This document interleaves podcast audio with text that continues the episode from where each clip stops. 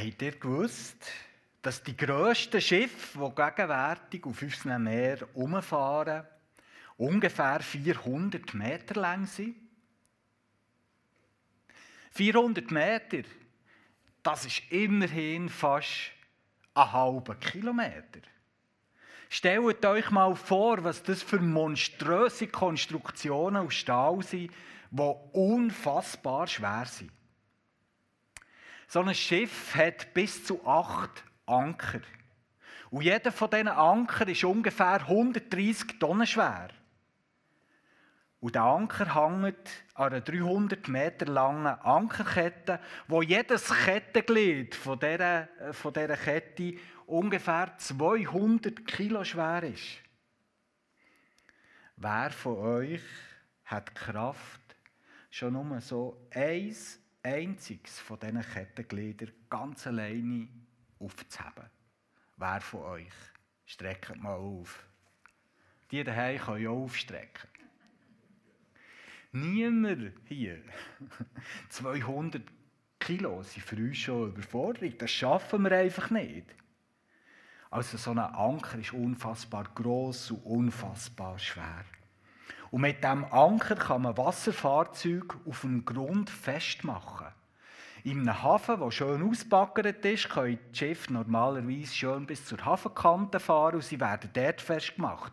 Aber es gibt auch Häfen, die nicht so tief sind. Und dort ist es wichtig, dass es ein Schiff, wenn es, äh, äh, still haben und die Leute aussteigen und die Waren äh, ausgeladen können werden, dass es so nach ans Land fahren wie möglich, aber dass es nachher den Anker runterlassen und dort fest verankert bleibt, solange wie es nötig ist. Der Anker hat eine ganz wichtige Funktion. Er muss dafür sorgen, dass das Schiff beim Wind, bei der Strömung und bei allen Wellen nicht abgetrieben wird, sondern wirklich vor Ort bleibt. Weil das wäre eine riesengroße Katastrophe, wenn so ein Schiff würde am Ufer stranden gegen das Ufer würde schlagen oder sogar in ein anderes Wasserfahrzeug hinein würde getrieben werden. Und ob der Anker gross genug ist und gross, nicht nur gross genug, sondern auch schwer genug ist, das sieht man erst so richtig, wenn es stürmt. Bleibt das Schiff auch bei so einem Stresstest sicher am Grund verankert? Es muss ganz einfach so sein, weil sonst gibt es eine Katastrophe. Wir leben jetzt als Weltgemeinschaft schon gleich ein Jahr lang unter der Furcht der Pandemie. Und dieser Ausnahmezustand, der ist für uns alle ein Stresstest Test sondergleichen. Und dieser Sturm, der schon so lange tobt, dünkt mir, der macht eigentlich mit den meisten von uns etwas. Habt ihr das auch schon beobachtet? Menschen, die ich vielleicht schon mein ganzes Leben lang kenne, fangen plötzlich an, sich sonderbar zu verhalten. Treffen Entscheidungen, die ich nicht nachvollziehen kann. Sie erzählen mir vielleicht Sachen, die, wenn man sie zu Ende denkt, absolut radikal und verstörend sind und gerade dabei dermaßen in Rage, dass ich eigentlich froh bin, dass man gegenwärtig ein bisschen Abstand halten muss. Was ist hier nun los? Was ist mit diesen Menschen passiert?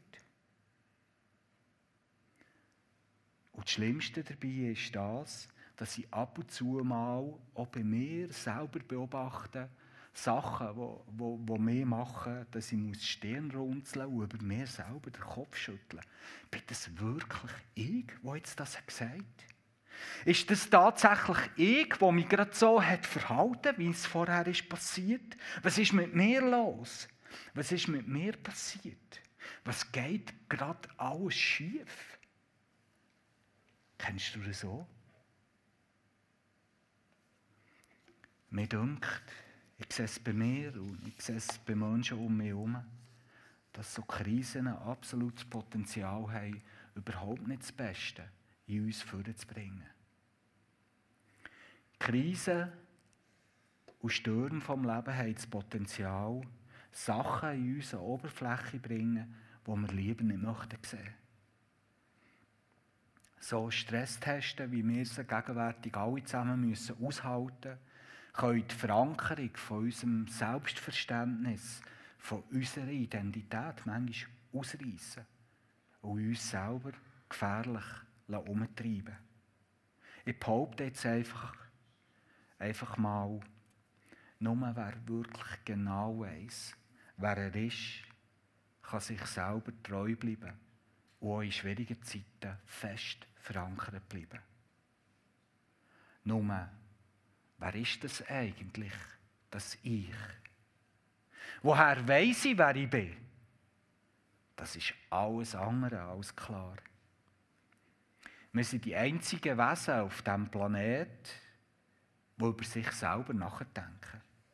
Eigentlich machen wir das fast pausenlos. Ständig fragen wir uns, was wir machen, wie wir auf andere wirken, wie auch andere über uns denken und ob wir mit der Person identisch sind, die uns da in den Spiegel schaut. Und trotzdem bekommen wir uns irgendwie nie ganz zu fassen. Wir sind ständig in Bewegung und laufen uns irgendwie hinten nach. Kaum haben wir eine Meinung über uns selber, ist sie schon wieder veraltet. So wie man Brille nicht schauen kann, nicht kann sehen wo man dadurch durchschaut, so bekommen wir irgendwie unser Sich nie wirklich fest im Blick. Und gerade tobt der Sturm rings um uns. Und darum hat es uns gedacht, ist es Zeit, dass wir wieder einmal darüber nachdenken, wo und wie wir unsere Identität festmachen und verankern können, dass unser Lebensschiff auch in schweren Zeiten, in Zeiten wie jetzt, nicht ins Trudeln kommt. In unserer neuen Themenreihe geht es genau um das. Und heute wollen wir miteinander über eine Geschichte nachdenken, die wir im Matthäus-Evangelium Kapitel 3 lesen können. Bis zu dem Zeitpunkt, wo die Geschichte einsetzt, haben wir Jesus eigentlich nur als Baby kennengelernt. Ein Baby, das auf seinen Kopf ein Kopfgeld ausgesetzt war und er hat gemacht, dass seine Familie auf der Flucht war und eine schwierige Zeit hat durchgemacht. Und nachher im Kapitel 3 tritt der Johannes der Täufer auf. Er hat von Gott die Aufgabe bekommen, den Menschen anzukündigen, dass jetzt genau das würde passieren, wo das ganze jüdische Volk schon so seit vielen, vielen Jahrhunderten darauf gewartet hat. Dass nämlich endlich der König, der Messias, Messias bedeutet der Gesalbt, ein König tut man salben. Dass endlich der König, der schon Propheten ihnen angekündigt dass der jetzt kommen. Der König würde sie endlich von der Unterdrückung der Finden befreien. Aktuell waren die Trümmer im Land und haben es den Juden schwer gemacht. Und der König würde sie befreien und ihnen Trost und Rettung bringen. So haben es Propheten verheißen.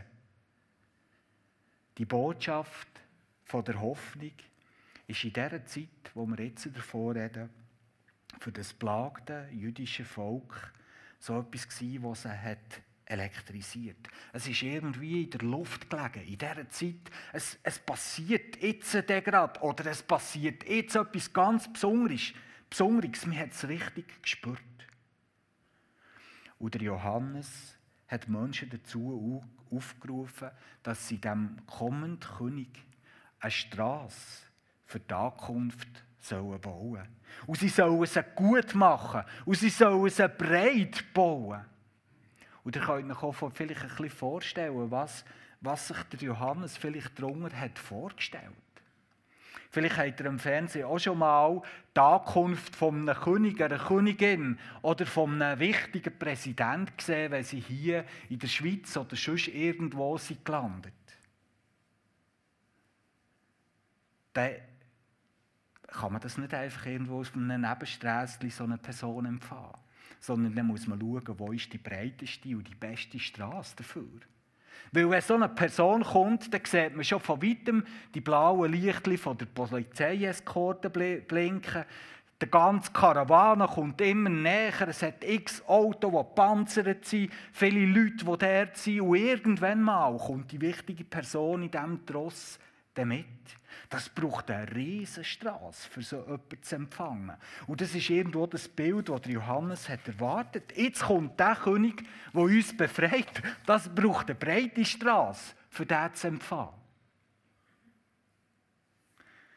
Ihr merkt, was für eine Art von König oder Johannes erwartet hat. Einer, der mit Polka und Trompeten kommt. Einer, der mit Kraft und mit Macht kommt.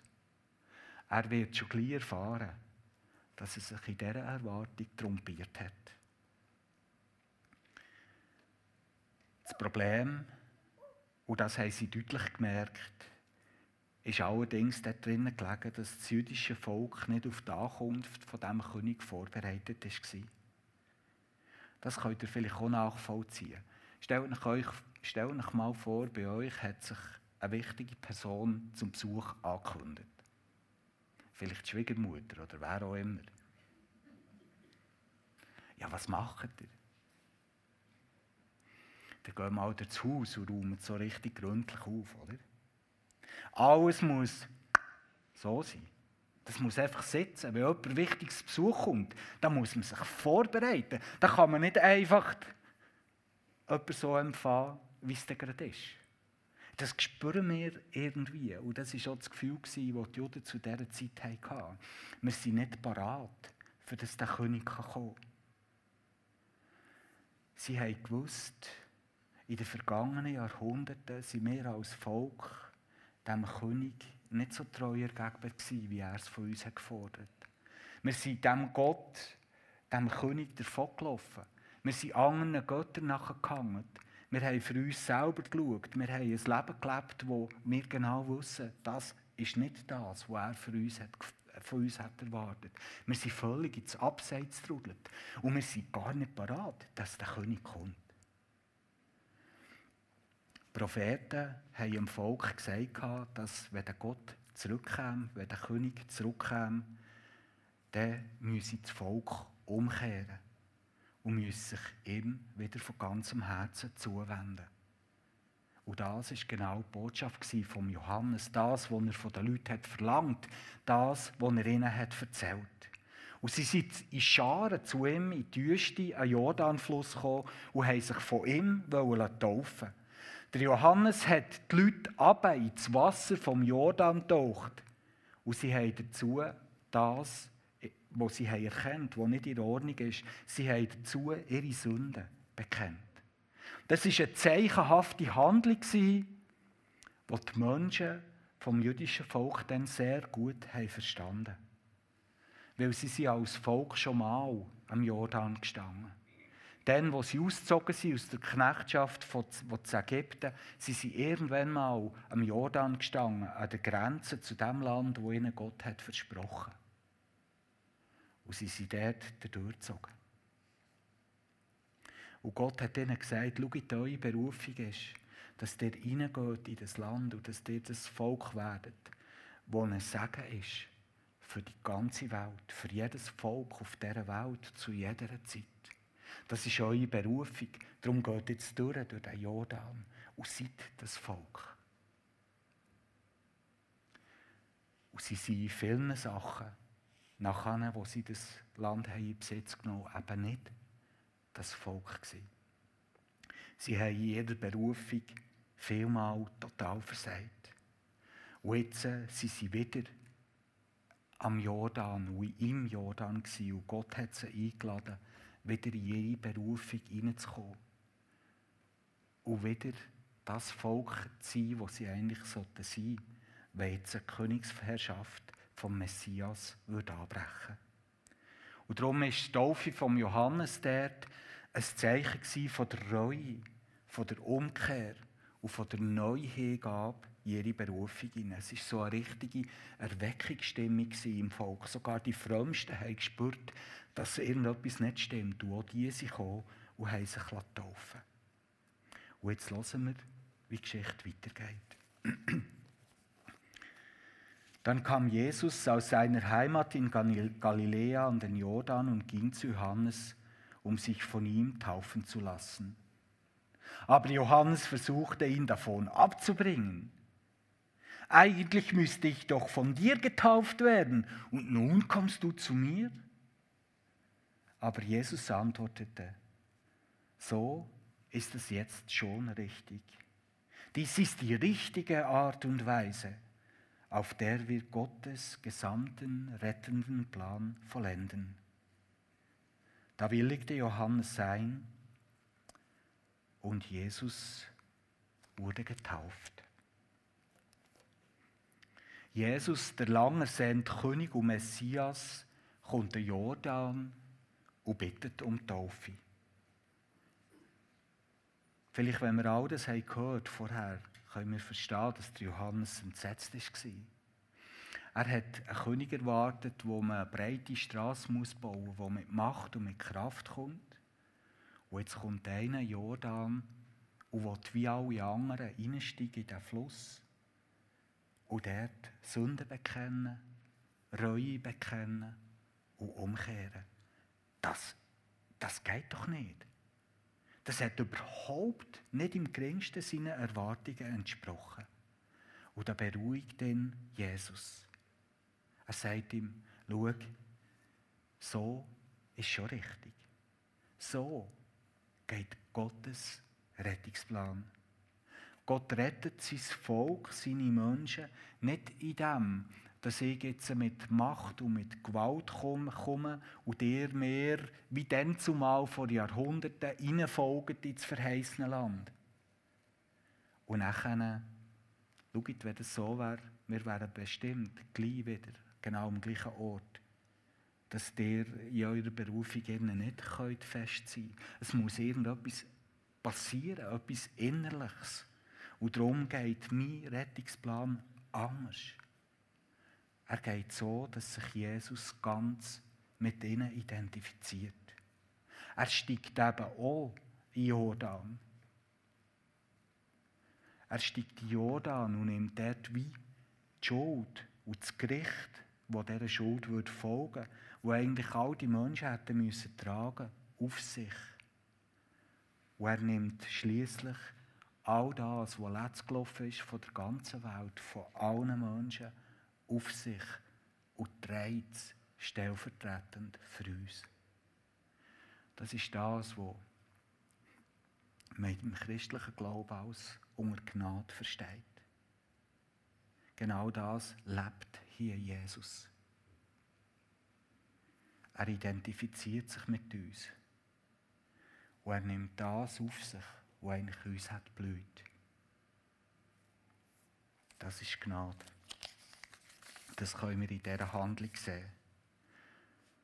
Das Zeichen von der Taufe ist über all die Jahrhunderte von den Nachfolgern von Jesus weitergepflegt worden. Zeichen helfen, grundlegende Wahrheiten tiefer zu erkennen, tiefer zu erfahren und tiefer zu erleben. Das ist der Wert von Zeichen. Das ist der Wert vom Zeichen, vom Symbol, von der Taufe.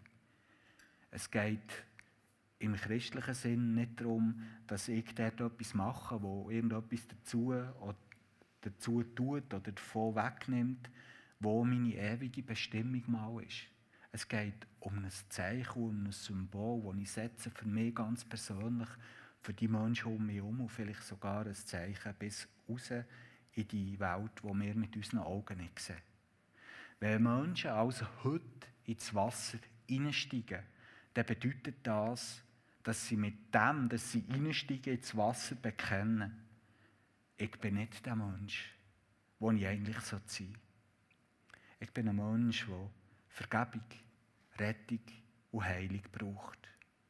Und wenn ich nachher im Wasser untertauche, dann bedeutet das, Gott ist mir begegnet. Er hat mich angesprochen und ich habe ihm geantwortet und ich habe ihm mein Leben anvertraut. Ich bin umgekehrt. Mir ist vergeben worden. Und ich wollte jetzt mit allem, was ich habe, mit allem, was ich bin, dem König Jesus dienen. Mein alter Mensch, mein altes Leben, das lasse ich hier wie im Wasser zurück. Ich tue wieder alt Mensch im Wasser beerdigen. Das ist das, was wir Menschen tun können. Und das wird mit dem Untertauchen dargestellt. Wir können zu Gott umkehren und wir können uns ihm anvertrauen und uns ihm hergeben. Das ist unser Teil. Alles andere macht Gott. Und das lesen wir, wenn wir die Geschichte weiterlesen. Als Jesus aus dem Wasser auftauchte, stand ganz plötzlich der Himmel offen und er sah den Geist Gottes wie eine Taube herabkommen und auf ihm landen. Dann erklang eine Stimme aus dem Himmel, dies ist mein geliebter Sohn. Ich bin hoch erfreut über ihn. Merkt ihr das? Das ist ein, ein unglaublich intimer und intensiver Moment zwischen Jesus und seinem Vater im Himmel, wo hier passiert. Wo Jesus aus dem Wasser ist auftaucht, wird er von seinem Vater im Himmel angesprochen. Der Vater im Himmel bestätigt ihm seine Berufung und er bestätigt ihm seine Identität. Könnt ihr euch vorstellen, wie wohltuend das in, in diesem Moment für Jesus muss sein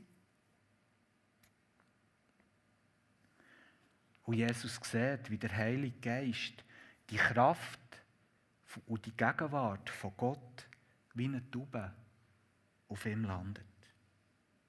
Taube ist das Zeichen vom Frieden.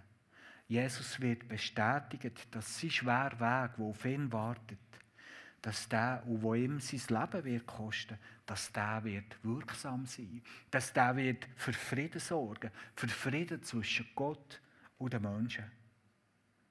Und gleichzeitig weiß Jesus, dass er diesen schweren Weg, der auf ihn wartet, nicht alleine muss gehen. Gottes Kraft und Gottes Gegenwart ist mit ihm. Und er hört der Vater sagen, wer er ist, was seine Identität ausmacht.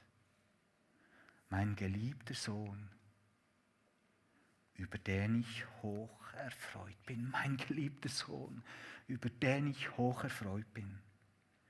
Der Satz, die Bestätigung von seinem Vater, ist der Anker im Leben von Jesus. Der Anker, wo ihn hat, wo ihn fest lässt. Auch wenn all die Lebensstürme, die wir vielleicht mehr oder weniger kennen, wo, wo Jesus in seinem Leben haben, noch erwartet und über ihm haben tobt, auch wenn die nicht ausbleiben. Kommen wir zurück zum Zeichen der Taufe. Wenn wir wieder auftauchen, und ich hoffe, wir tauchen wieder auf, dann bedeutet das symbolisch genau das, was Jesus hier hat erlebt der alte Mensch, wo Gott nicht hat können gefallen, der bleibt im Wasser. Er ist dort begraben. Auftauchen tut der neue Mensch. Einer, der die Tat von Jesus gerettet hat. Einer, der dem Vater im Himmel gefällt. Einer, wo der Vater im Himmel auch sagt, mein geliebter Sohn, meine geliebte Tochter. Über dich bin ich hoch erfreut. Alles ist gut. Sag, hat dich Gott auch angesprochen? Hast du ihm geantwortet, du ihm dein Leben anvertraut? Wenn ja, hast du dich schon taufen Hast du für dich und für alle, die es sehen das Zeichen gesetzt? wo dir und den anderen bezeugt, was mit dir ist passiert? Oh, ich möchte es von Herzen empfehlen. Ich glaube, es kann dir helfen, dass du gewisser wirst. Dass du mehr spürst, wie ganz ein kräftiger Wind in dein Segel bläst. Und darum tun wir auch als EFG tun, jedes Jahr einfach das anbieten, dass Menschen, die auch in einem Zeichen möchten, sichtbar machen, was ist passiert in ihrem Leben, dass sie das tun können. Die nächste Gelegenheit wird an Ostern sein. Und ihr findet draussen Flyer, oder könnt mit heimnehmen oder auf der Homepage findet ihr Angaben, ähm, wie man sich auf die Taufe vorbereiten kann, wie das bei uns funktioniert. Ich möchte mich sehr herzlich empfehlen. Vielleicht ist gerade im 2021 der Moment da, wo du das Zeichen möchtest setzen Jetzt habe ich euch gesagt, dass wir in unserer Themenreihe den Schwerpunkt möchten legen und auch den, ganz gezielt wirklich besprechen und behandeln, was über Identität und dass wir darüber reden wollen. Wer ich bin, das haben wir gehört, das ist so eine zarte Pflanze, die ständig in Gefahr ist. Und die Frage ist, wie können wir sie stärken? Wie können wir die Pflanze kultivieren, dass sie auch in den Lebensstürmen eben feststehen kann? Und ich denke, dass wir hier aus diesem Text auch gerade viel zu dem lernen können. Wie das Identität entsteht und wie man die stärken kann, darüber haben die Menschen zu allen Zeiten nachgedacht. Und ich möchte euch heute dazu ein Zitat vom jüdischen Religionsphilosoph Philosoph Martin Buber mitgeben. Einfach so als Impuls. Das ist jetzt nicht alles, was über Identität und wie man das stärken und kultivieren zu sagen geht. Aber es ist für mich ein wesentlicher Gedanke. Und wir wollen ein bisschen heute über den nachdenken. Der Martin Buber hat also gesagt, wir sagen ich, weil jemand du zu uns sagt.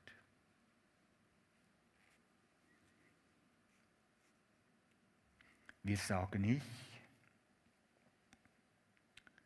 weil jemand du zu uns sagt. Das kann man anders erwarten von einem Religionsphilosoph als so einen Satz. Da müssen wir ein bisschen innehalten und darüber nachdenken, was das bedeutet. Wir sagen nicht, weil jemand du zu uns sagt. Wenn wir geboren werden, wissen wir weder unseren Namen, noch wissen wir, wer wir sind. Wir müssen es durch unsere Eltern lernen. Wir schauen uns quasi wie durch einen Spiegel von unseren Bezugspersonen an. Deine Identität ist etwas, das man zuerst muss lernen kennen. Wir müssen uns zuerst lernen kennen. Und das machen wir meistens im Spiegel von unseren engsten Bezugspersonen in den ersten Jahren von unserem Leben.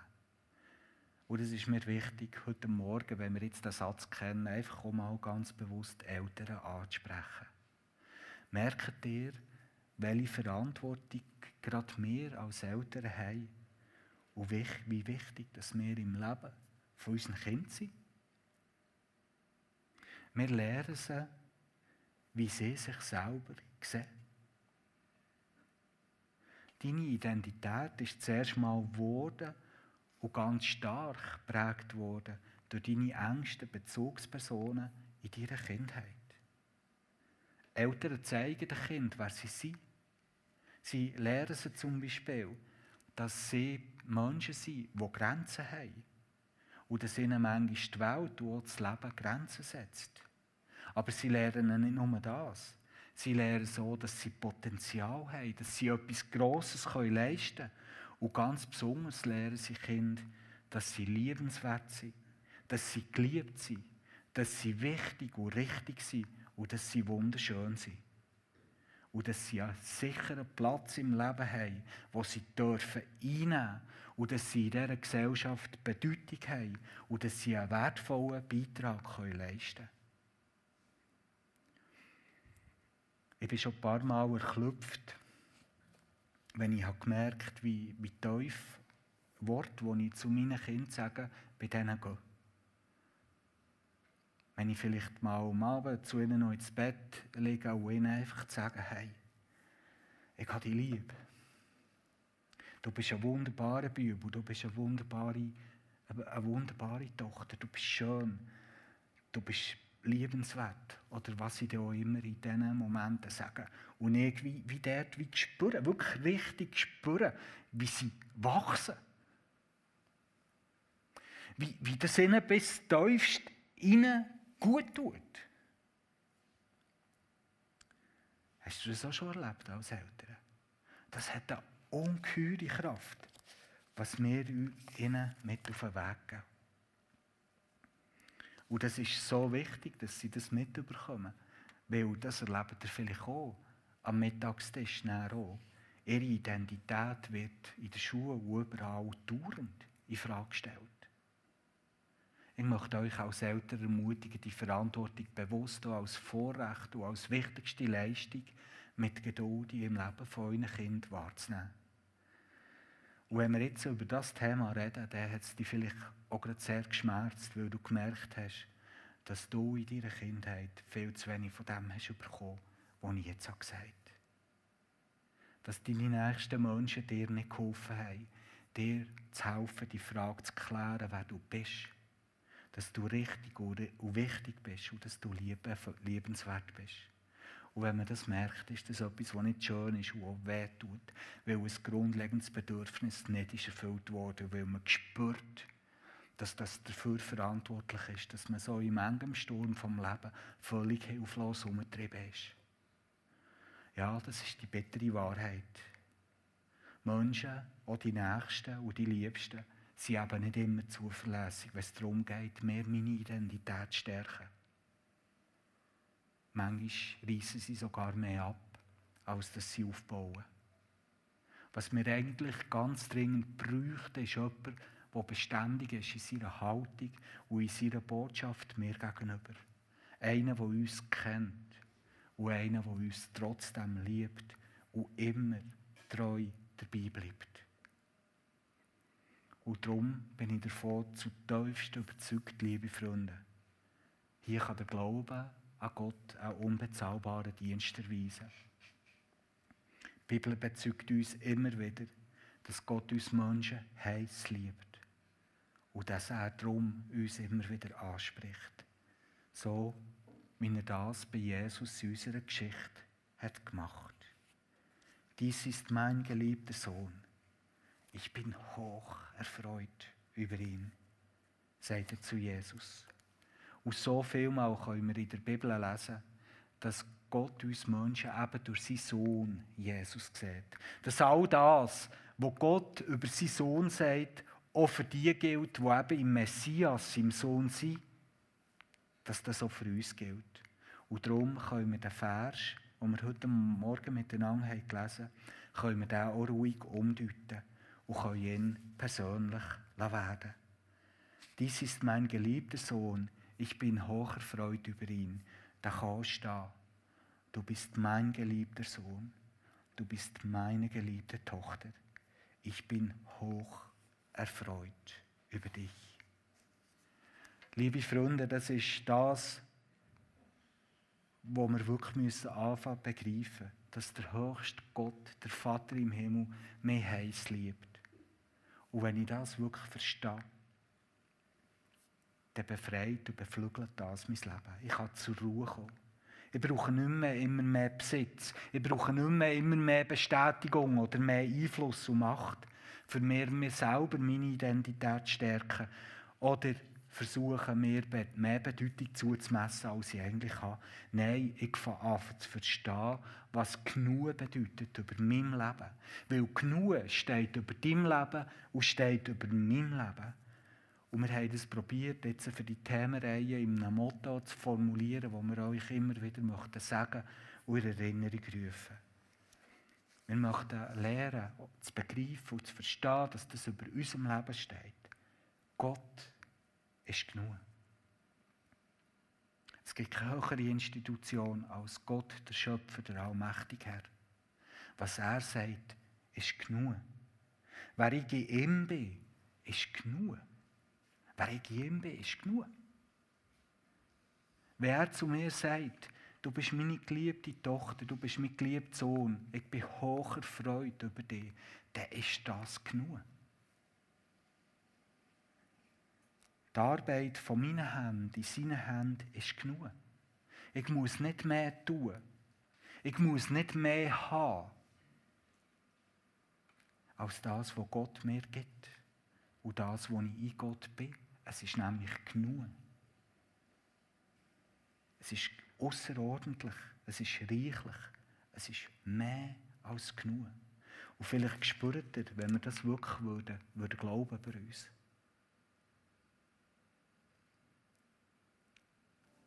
Wie ganz viele Stürme, die hier oben zur Ruhe kommen. Und das ist das, was wir uns wünschen, dass das passiert. Das Festhalten in meiner Identität, die ich ein und durch Gott geschenkt habe das ist nicht etwas, wo man sich einfach irgendwann mal erwirbt und dann ist es einfach da. Ich denke, es ist eine lebenslange, harte Arbeit und sie macht nicht immer Spass, dass man sich die immer wieder in Erinnerung ruft. Und das Leben mit all seinen Stürmen, die andauernd an diesem Anker rütteln, machen es auch nicht einfacher. Und darum ist es so wichtig, dass ich mich immer wieder von Gott anspreche. Dass ich mir immer wieder selber in Erinnerung rufe und zuspreche, was Gott mir zuspricht.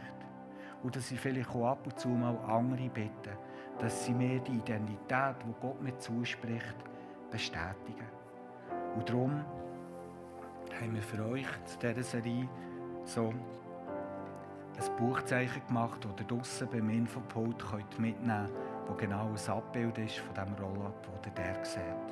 Wo dieser Zuspruch, das Motto aufgedruckt ist. Und unsere Idee wäre, dass ihr jeden Tag im Februar zwei, drei Minuten Zeit nimmst, für darüber nachzudenken. Für dir das selber zu sagen, für dir in Erinnerung zu rufen, wer du bist in Gott. Ihr dürft gerne so eins mitnehmen. Für alle die daheim, ihr bekommt einen Link, wo ihr da so könnt abladen aus dem Internet und für euch selber ausdrucken und mit auf den Weg könnt nehmen